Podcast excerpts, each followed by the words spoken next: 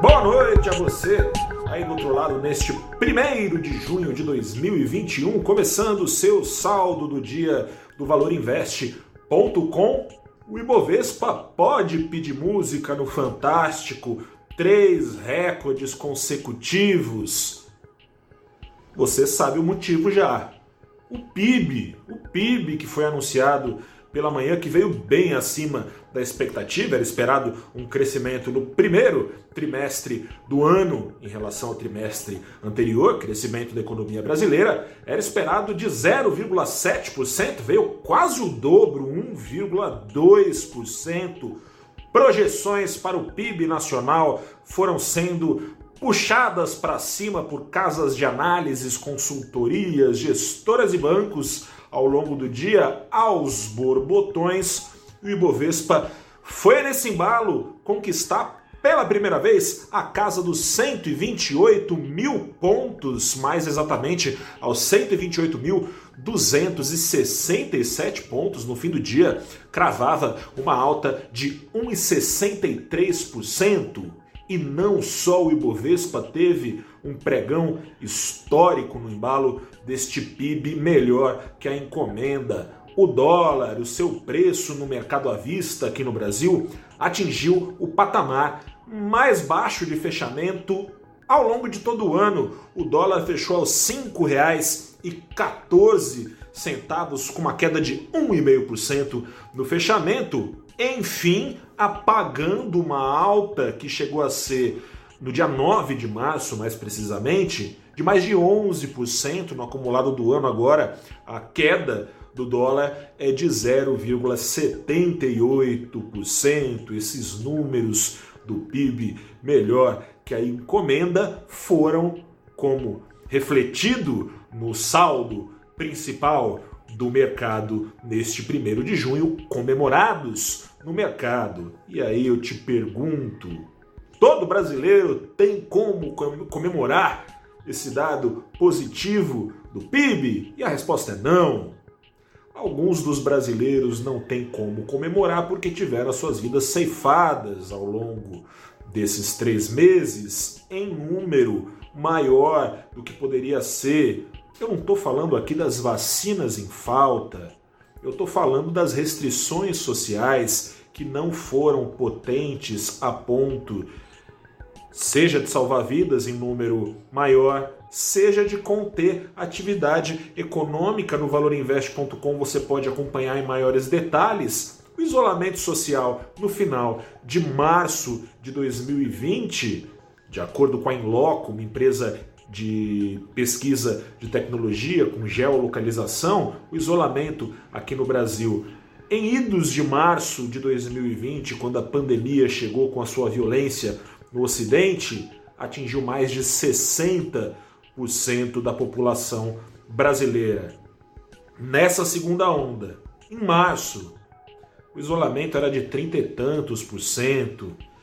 Caiu por terra de vez, eu acho, com esse número do PIB, a tese de alguns advogados, digamos assim, pelo país, sentido figurado, claro, advogados da tese de que a economia brasileira vinha sendo sufocada por governadores que tentavam salvar vidas de um lado e enforcar a economia de outro. Afinal de contas, nenhuma coisa nem outra.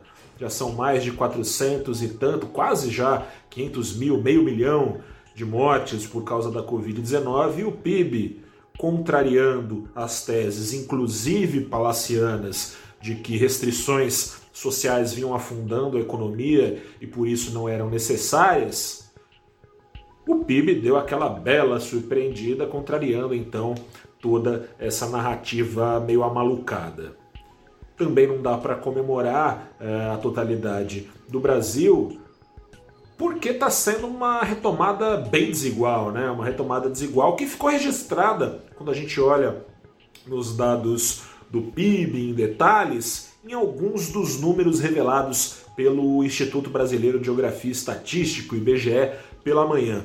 Por exemplo, o consumo das famílias, em sua maioria mais pobres aqui no Brasil, consumo das famílias era esperado uma alta de 0,7 neste trimestre em relação ao anterior, veio uma queda de 0,1, uma queda de mais de 1% quando a gente compara este trimestre àquele trimestre do ano passado, embora a restrição social não tenha sido tão grande, a pobreza veio aumentando nesse tempo, afetando as taxas de consumos eh, de consumo das famílias que interferem no PIB.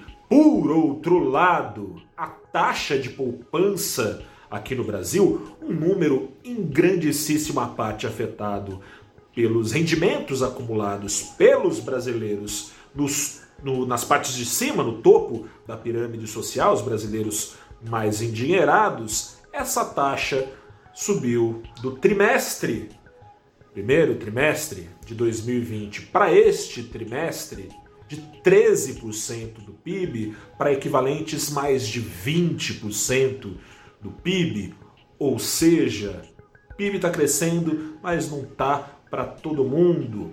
É verdade que as receitas das empresas tá, estão crescendo e melhor assim, sinal de que a economia está reagindo, que gera emprego, mas não tem gerado muito. No primeiro trimestre de 2021, como se sabe, foi atingido o recorde de 15 milhões de brasileiros desempregados, 6 milhões de brasileiros desalentados. São aqueles brasileiros que aceitariam emprego, mas que já desistiram de procurar por causa da falta de oferta de vagas. São 14 milhões de famílias, faz as contas aí, vezes 4, né, dá quase 60 milhões de brasileiros, porque na média cada família aqui no Brasil tem 4 pessoas, 14, ó o sinal de alerta, 14 milhões de famílias à beira ou já na miséria aqui no Brasil, que não tem conseguido se beneficiar deste crescimento da renda crescimento da renda muito maior para quem participa do mercado, quem tem é, investimentos feitos, por exemplo, na carteira do Ibovespa, vem surfando nesses recordes. No Brasil tem pouco mais de 3 milhões só de brasileiros inscritos é, operando na Bolsa de Valores, ou seja, sim, a Bolsa reflete né, situação, termômetro, expectativa é, em relação à economia brasileira, mas o Brasil é muito maior do que a bolsa de valores. Tomara siga crescendo o número de investidores, será sinal de que mais milhões de brasileiros têm dinheiro poupado para investir, seja em ações ou em tudo aquilo que é negociado na bolsa de valores. Porém, todavia, contudo, não é o caso do Brasil. Vamos ver se a coisa melhora. Um detalhe aqui que vale para falar, voltando aqui ao tema da restrição social, que não foi a contento do ponto de vista da contenção das mortes, já tem uma terceira onda em gestação né, da Covid-19 aqui no Brasil, ganhando força, mas foi a contento do PIB.